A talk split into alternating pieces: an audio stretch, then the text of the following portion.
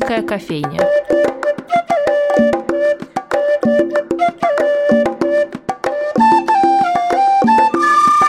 Здравствуйте, дорогие слушатели радио «Фонтанный дом». С вами Анастасия Филиппова и программа «Шумерийская кофейня». Когда кажется, что вот оно, эмоциональное дно, я лично бегу в театр. Поэтому сегодня поговорим о нем.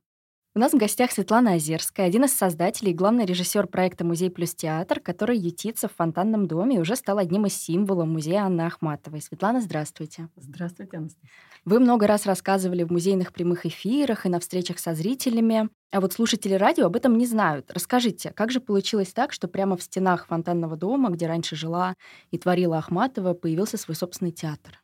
Да, история такая вот не короткая нашего появления здесь. Мы начали более 10 лет назад появляться в этих стенах, и вначале это были такие э, точечные появления, потому что мы участвовали в проекте «Рождество в фонтанном доме». Не мы были первыми, э, этот проект существовал до нас, мы просто влились в него, и проект очень интересный, нам было увлекательно и вообще здорово, замечательно существовать здесь, потому что кроме спектакля предполагается в этом проекте большая интересная выставка интерактивная. И на этой выставке э, дети могут играть с текстами автора выбранного, очень много нового узнавать. Э, в общем, все так построено в легкой игровой форме, но в то же время наши маленькие посетители могут узнать для себя много нового, интересного и как мы все надеемся, заинтересоваться литературой и захотеть еще почитать все это целиком и с родителями вместе или самостоятельно дома. А вот, и таким завершением этой программы всегда, да, выставочной, был небольшой спектакль, который тоже посвящен либо выбранной теме, либо автору. А вот первый спектакль, который мы сделали в стенах э, музея, это был спектакль по произведению Гоголя «Ночь перед Рождеством». И тогда для спектаклей нам был предоставлен Тогда он назывался «Малый выставочный зал». Совершенно не театральный он в то время еще был, не было ни специального света, ни подиума для зрителей. То есть это был просто такой вот белая квадратная комната, которую мы постарались под себя как-то под спектакль сделать, да, там какие-то повесить кулисы, что-то такое для себя придумать. А вот, это такой вот первый был наш опыт. Нам это чрезвычайно понравилось. Мы надеемся, что нашим зрителям тоже, потому что очень весело и бодро у нас прошла новогодняя кампания еще далекого 2009 года, вот когда мы здесь начали. И так получилось, что мы, в общем-то, были приглашены на следующую новогодку, ну и как-то одна за другой она цеплялась у нас. А через несколько лет было обнаружено, что у нас уже в репертуаре какое-то значительное количество спектаклей, и что с ними надо что-то делать, что же они у нас лежат без дела, играются только в Новый год. Поэтому у нас уже целый репертуар, мы маленький театр, смеем так себя назвать. И был придуман проект «Музей плюс театр», и принято решение, что мы будем играть для зрителей по выходным дням и в каникулы там, и так далее. Весь наш репертуар переигрывать. Ну, что мы радостно начали воплощать в жизнь. Продолжаю участвовать в новогодних программах, продолжаю создавать какие-то новые премьеры и выставки каждому вот последующему Рождеству. В 2015 году, видимо, музей устал от наших бесконечных апгрейдов площадки, которую мы каждый раз под себя подстраивали, так как э, нам хочется все время что-то выдумать, мы то разворачивали зал, то делали в диагональ, например, сцену и выстраивали подиум для зрителей. В общем, каждый раз мы что-то такое придумывали. В конце концов, а репертуар уже наработан был достаточно большой, э, малый выставочный зал был отдан театру, оборудовано совершенно все вот настоящим профессиональным театральным оборудованием. Теперь это такой вот прям малый камерный зал. У нас помещается 60-70 зрителей, деток а вот, и взрослых. Сначала это были у нас только детские спектакли, потом постепенно начал разрастаться взрослый репертуар. Угу, про это еще поговорим. Да, да. Ну вот, в общем, вот так вот мы угу. и появились. Э, я бы не сказала, что мы ютимся здесь, потому что у нас прекрасный зал, гримерка, угу. оборудованные рубки, аппаратная.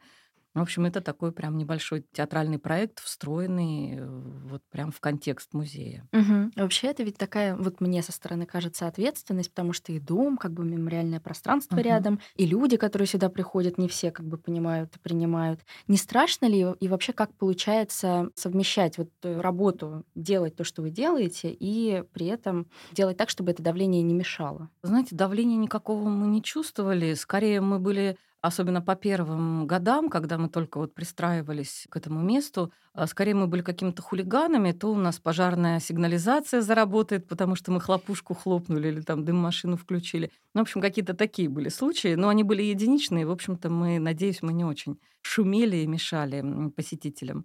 Конечно, было, надо было пристроиться к площадке, потому что она очень камерная. Угу. И когда я первый раз пришла в эту комнату, по сути, я поняла, что зрители сидят вот не то чтобы на носу, а практически вот рядом с актерами на сцене. А вот, поэтому надо найти какой-то язык, которым мы бы разговаривали. Естественно, никакой четвертой стены, какой-то вот нарочитой театральности, да, там подиума и занавеса. У нас нет. У нас зрители, входя, входя в зал, они видят сразу все, что происходит на площадке, видят всю декорацию, зачастую за кулисье даже. То есть это, наверное, наверное, это и минус какой-то, но это та данность, которая вот была у нас здесь. Поэтому мы как-то вот искали этот язык, и мне кажется, мы выработали какой-то свой язык общения, со зрителями. То есть когда... Мне кажется, что любой наш спектакль можно назвать в каком-то смысле интерактивным, потому что актеры просто разговаривают, строят диалог со зрителем, угу. даже если это не подразумевает, а зачастую это не подразумевает прямых ответов там, да, там, на вопрос, там, куда побежал серый волк, да, куда надо красной шапочке прятаться. Да, вот э, чтобы дети хором ответили. Мы как раз э, обычно так не выстраиваем. Угу. Да, такое общение. Но по сути, все, что делают актеры, это вот прямой диалог со зрителями. И очень чувствуется. Актерам тоже вот интересно играть, потому что это очень близко. И чувствуется, как зал на тебя реагирует. Бывают, конечно, какие-то сложные залы, бывают э, очень душевные, и когда э, актеры выходят просто воодушевленные, вдохновленные спектаклем, потому mm-hmm. что это вот налаживается живой контакт. Ну, наверное, вот прям то, что театр и должен делать, мне кажется. Артист сразу понимает, что перед ним легкий, тяжелый зал, э, расположенный, менее расположенный или нет? Ну, это зависит, конечно, от опыта актеров. Актеры у нас разные, бывают и совсем молодые, со студенческой скамьи, бывают там уже с таким опытом будет здоров.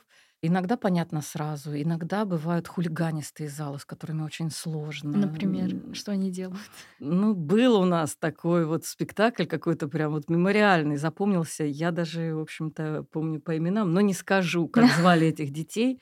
Мало ли, вдруг они слушают наше радио, и им станет стыдно за тогдашнее свое поведение, хотя ничего такого там криминального не было. Просто, наверное, они до нашего театра были, например, там в цирк ходили или в какие-то другие места, где надо было реагировать по-другому. И они очень активно включались. Во всяком случае, э, была, да, девочка со своими братьями, и сидела бабушка, наверное, их, и она вот, бабушка была просто довольна, что дети включены в действие, да. Это был Питер Пен, но дети очень активно реагировали, кричали бедному нашему актеру, кричали «Умойся!», когда он выходил в саже. Он не мог умыться до конца спектакля, так Саша и проходил. Потому что, да, пираты, пираты с индейцами воевали, и, понимаете, из пушек стреляли друг в друга, и, в общем, копоть и сажа оседает на лицах актерских. Вот, в общем, были такие вот очень бодрые дети. Мне кажется, они были активнее, чем уж актеры точно. Был прекрасный тоже спектакль. Тоже, кстати, Питер Пен. Видимо, Питер Пен такой... Да, с репутацией. Да, да, да, да. Когда э, актриса... Перед актрисой просто встали две девочки и стали с ней разговаривать. Прямо, прямо вот на сцену практически. Прямо во время спектакля? Да, прямо во время а, спектакля. Угу. И рассказывать, как они тоже любят русалок. И, и, а что у кого-то есть Барби-русалка дома. И вот ей пришлось каким-то образом лихо выходить из этой ситуации. Угу. А вот, например, спектакль у нас был «Маленький принц», и по первым спектаклям мы его играли на песке. У нас вся сцена была засыпана песком. Сейчас мы, к сожалению, не можем это себе позволить. Очень громоздкая перестановка. А тогда, в общем, спектакль в, в новогодку шел полтора месяца, не меняясь, да, то есть как смонтировал этот песок с остовом самолета, так он полтора месяца и находится в малом зале.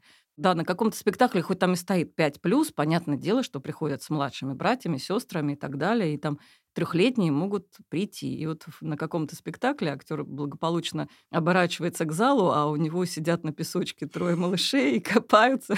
Хорошо, что без лопаток они пришли и ведерок, но, в общем-то, они были близки к этому.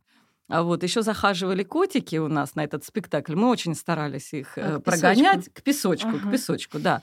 И было дело, э, что откапывали актеры прямо во время спектаклей какие-то сюрпризы от наших рыжих э, служителей музея. Да, ну мы старались, в общем-то, чтобы этого было поменьше, но тем не менее Вот, поэтому спектакль прям вот супер интерактивный у нас. Все принимают участие. Во да, во всех смыслах. Да, и говоря об этом детском репертуаре, тут и Питер Пен, угу. вот и Мюнхгаузен, угу. и Маленький принц, и Одиссея, Одиссея по эпосу угу. Гомера, еще много чего. Но есть и такие неожиданные решения, например, спектакль там по бориутским каким-то текстам угу. Хармса, «Разбудить кота» Бродском угу. и сказки для тех, кто еще не вырос, по угу. Ионеско абсурдисту. Немного хочется узнать о каждом. Как вообще пришла идея совместить что-то, что вот обычно с детскими сознаниями не ассоциируется? Ну, каждый раз это коллективная работа, выбор темы, выбор материала. Иногда нам подсказывают там какие-то юбилейные годы там, угу. и так далее. Да? Ну, то есть это вот несколько отделов собираются, есть там специальная просто команда придумывальщиков, которые выбирают автора. Мы всегда стараемся так выбирать, чтобы год от года отличались, угу. чтобы мы как бы не по накатанной колее шли, потому что у нас есть какое-то какое количество наших зрителей, которые ходят к нам постоянно, и такие вот наши, они прям ждут наши премьеры, и вот им нравится такой, такой формат. Поэтому мы стараемся и для них так быть немножко удивительными каждый раз. Знаю, насколько это получается, но во всяком случае мы идем по этой дороге и это угу. обсуждаем всегда.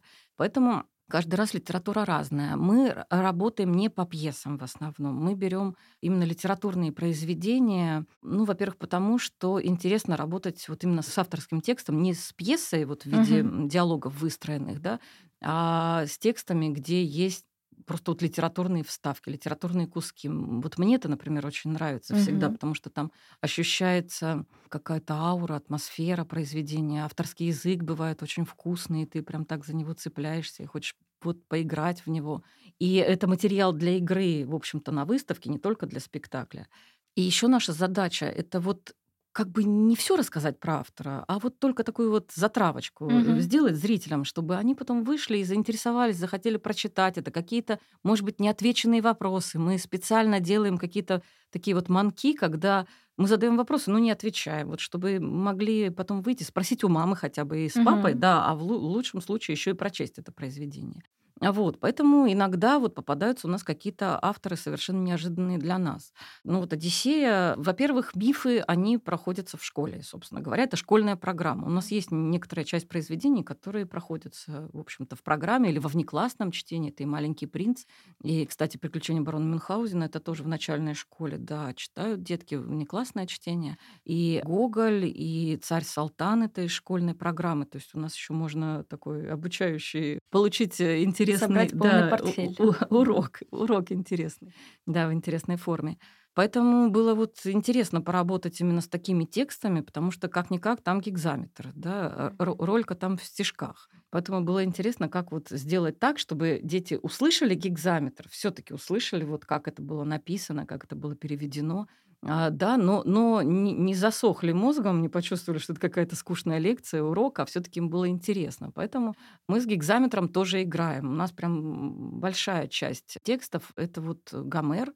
Но у нас, э, так как форма такая выбрана, опять же, таким рассказом, у нас рассказ ведется от лица Мойр, которые богини судьбы, придут нити и, собственно говоря, рассуждают, как там, доплывет ли Одиссей, да, или не доплывет. В общем-то, кто-то за, а кто-то против. Поэтому у них есть возможность поговорить на тему тех текстов, которые даны в гигзаметре, да, есть как бы возможность перевода с гигзаметра на человеческий угу. язык. Поэтому, в общем-то, все, все все понимают, наши зрители, но в то же время еще можно услышать, как красиво это звучит, потому что это действительно очень красиво. Это вот так вот у нас появилась Одиссея. И выставка была тоже по э, греческой мифологии, в общем, по лабиринту, по много чего там было такого интересного. Вот. И Анеска попал к нам через переводчика, потому что переводил его Михаил Яснов, прекрасный-прекрасный наш детский автор, друг музея, с которым вот мы давно-давно были знакомы, и очень нравилось с ним сотрудничать. И он сделал совершенно чудесный перевод Ионеско, который нас заворожил, обворожил, и даже не понимая, что там, потому что Ионеско все таки такой абсурдистский писатель, и мы, большинство людей его знают как взрослого писателя, да, писавшего, да, да взрослые Поэтому пьесы. я говорю, что это неожиданно да-да-да, полный абсурд. И для нас тоже было неожиданно, угу. что, оказывается, у него есть четыре сказки. Угу. Если бы не Михаил Яснов, мы бы и знать не знали. Четыре сказки совершенно очаровательные про семью, про маленькую девочку Жазету, папу, маму и их э, прислугу. Жаклин, да, и вот какие там забавные истории происходят. Конечно, там совершенно фантазийные истории, там, в общем-то, все действие, не выходя из кровати. Вот прекрасная роль у главного героя, да. Завидую. Да, да, да. Тяжело было на репетициях, тяжело, потому много часов лежать в кровати. Да, было тяжело. Ну, в общем, из этого вышел в итоге, э, я надеюсь, что смешной и забавный спектакль про фантазию, про такие вот разговоры папы с дочкой, про такие целые созданные миры из рассказов. А, вот, вот поэтому вот Ионеско у нас вот так вот возник. Да, и у нас была совершенно чудесная встреча на Ионеско, потому что музыку да-да-да, к этому спектаклю написал Вячеслав Гайворонский. Вот, замечательный композитор, джазовый, абсолютно абсурдный, в хорошем смысле безумный, драйвовый, в общем, просто супер. Он сам много записал, он трубач, играет на трубе, его там и его труба звучит, и вообще совершенно угу. замечательные его друзья и товарищи. Так расскажите, как же он это создавал, потому что я знаю, что там полуночная история. У нас была очень плотная работа. Когда пришло время записывать музыку к спектаклю, мы нашли профессиональную студию с инструментами, там карта памяти, много-много-много всяких функций, как бы звуков можно было найти. А, вот Вячеслав пришел, там звукооператор его встречает, mm-hmm. пришел, значит, подошел к пианино, там понажимал клавиши, говорит, мне не нравится, как звучит, да, сказал Вячеслав. Нет, я не хочу записывать здесь. Да, ему Вячеслав Борисович, а где бы вы хотели, э, вот на что он ответил, мне нравится, как звучит рояль в музее Ахматовой. В большом зале стоит рояль, совершенно исторический инструмент, прекрасный, замечательный. Обычно в этом зале, где стоит рояль, там происходят выставки, и, в общем-то, ходят посетители. Так просто там запись сделать невозможно. Поэтому мы сказали, ну, можно, конечно, попробовать договориться, но это либо выходной день будет, либо ночью. На что Вячеслав сразу сказал, ночью. И мы записывались там с 11, наверное, до двух, до трех часов ночи. И у нас было два таких плотных студийных дня, когда мы записывали этот прекрасный, прекрасный рояль, который, значит, Вячеслав сначала попросил его выкатить на середину помещения, чтобы от стен как бы не очень uh-huh. звук отражался, потому что это же не профессиональная зал, это выставочный зал, да, не профессиональная студия. А вот, потом он открыл крышку, потом он положил газету на струны. В общем, рояль звучал совершенно не похоже на себя. Но, видимо, это был тот инструмент, который был нам нужен. И вообще мы обросли историями благодаря этой записи. У нас есть видеозапись, как происходило вот запись мы ее, фонограмм. Кстати, дадим да, да, да, да, непременно. Да. А вот и нам теперь есть что вспоминать, потому что это угу. было незабываемо. Из-за того, что в репертуаре довольно много детских спектаклей, вот о которых мы поговорили, не все знают, что есть еще и те, которые ориентированы на более взрослую uh аудиторию, как, например, возвышенный жираф. uh И вот расскажите, зачем, за какими спектаклями идти в театр взрослым?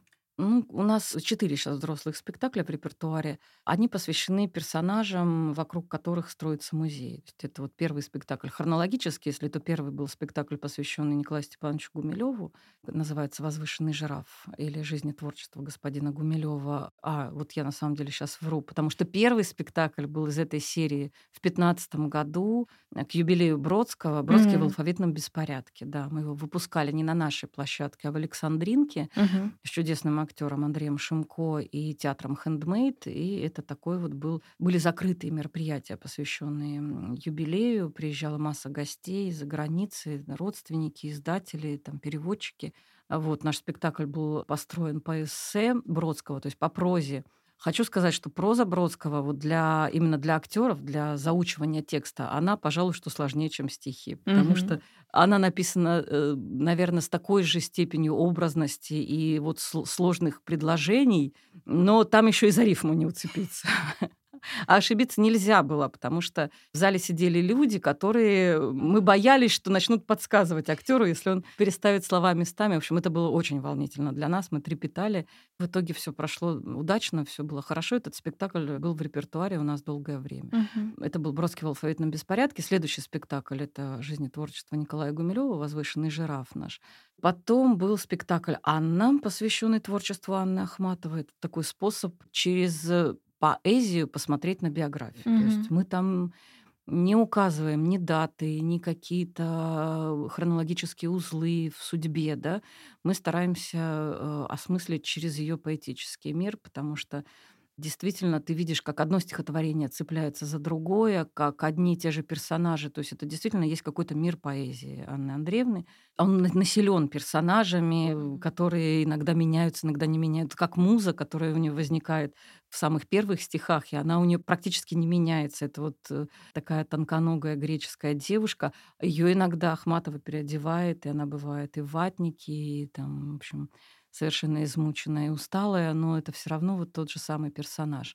И это интересно, вот эта перекличка стихов, интересное размышление Ахматовой вот вокруг стихов, потому что есть какие-то вещи, которые она обсуждает, ну, там, дневниковые записи, допустим, Лидии Чуковской или Надежды Мандельштам, где описываются их диалоги, темы, о которых они говорят.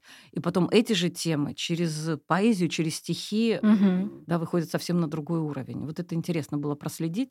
Очень нелегкий для нас спектакль, очень такой энергоемкий для нас, хотя он выглядит лаконичным, таким черно-белым. Один из самых эффектных. В нем участвуют пятеро актрис, угу. потому что невозможно Ахматову сыграть, на мой взгляд, одному человеку. Это вот как бы мы разделяем ее на несколько, что угу. ли, сущностей каких-то, вот как-то так вот в этой обоими взрослых спектаклей самый у нас крайний спектакль — это «Разбудить кота», который тоже посвящен Бродскому. Так закруглились. Мы тоже был в юбилейный год, начат он, 80-летие. Этот спектакль, он для нас, в общем-то, шутливый, веселый. Мы так стараемся к нему подходить мы рассматриваем, наверное, творчество, все-таки больше творчество, чем жизнь, через призму легенды такой нашей, нашей музейной легенды про рыжих котов. Потому что есть у Бродского фраза, на которой мы основываемся, она звучит в спектакле «Если к вам придет рыжий кот, не гоните его, возможно, это буду я». И кто бывал у нас в музее, знает, что в музее ну, до недавнего времени жило три рыжих кота, вот сейчас их, к сожалению, осталось двое.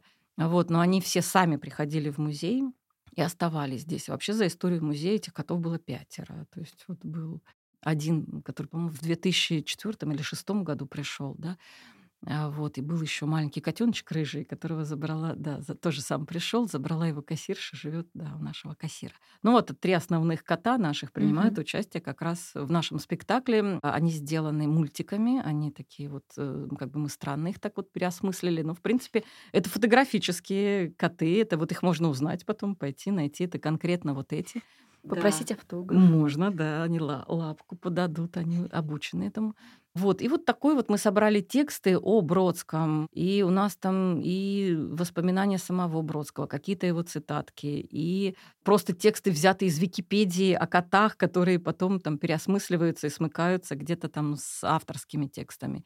И Соломон Волков, и прекрасная критическая статья Эдуарда Лимонова о Бродском, Венедикт Ерофеев, который тоже про Нобелевскую премию, выданную Бродским, э, рассуждает э, достаточно так интересно и с юмором.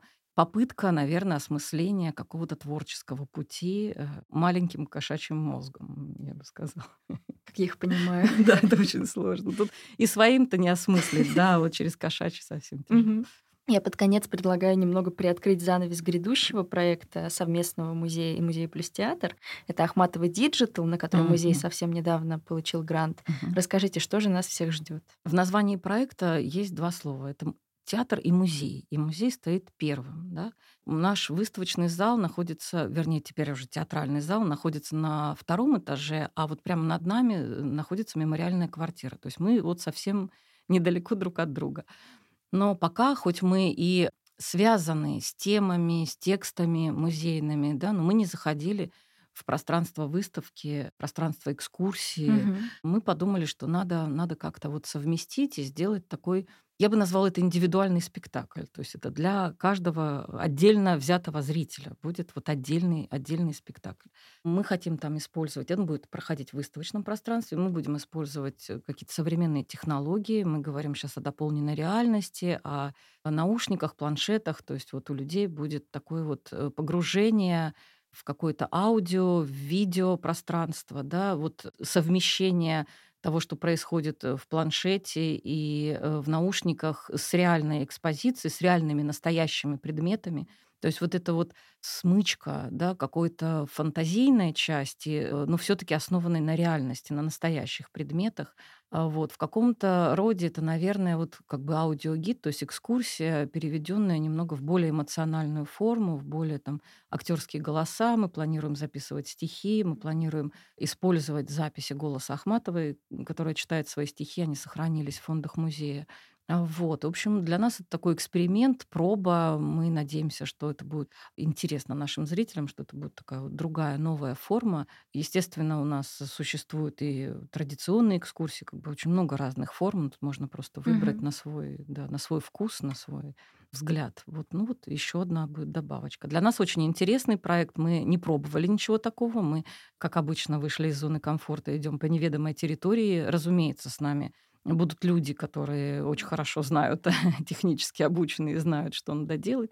А Вот, но такая форма сотрудничества для нас впервые. Мгм. Я думаю, мы еще в другом выпуске когда-нибудь Мгм. отдельно поговорим прямо об этом проекте и Мгм. позовем других участников, чтобы у нас все это обширно прошло. Спасибо огромное за беседу. Мы всех приглашаем на спектакли проекта Спасибо. «Музей плюс театр». До свидания. До свидания.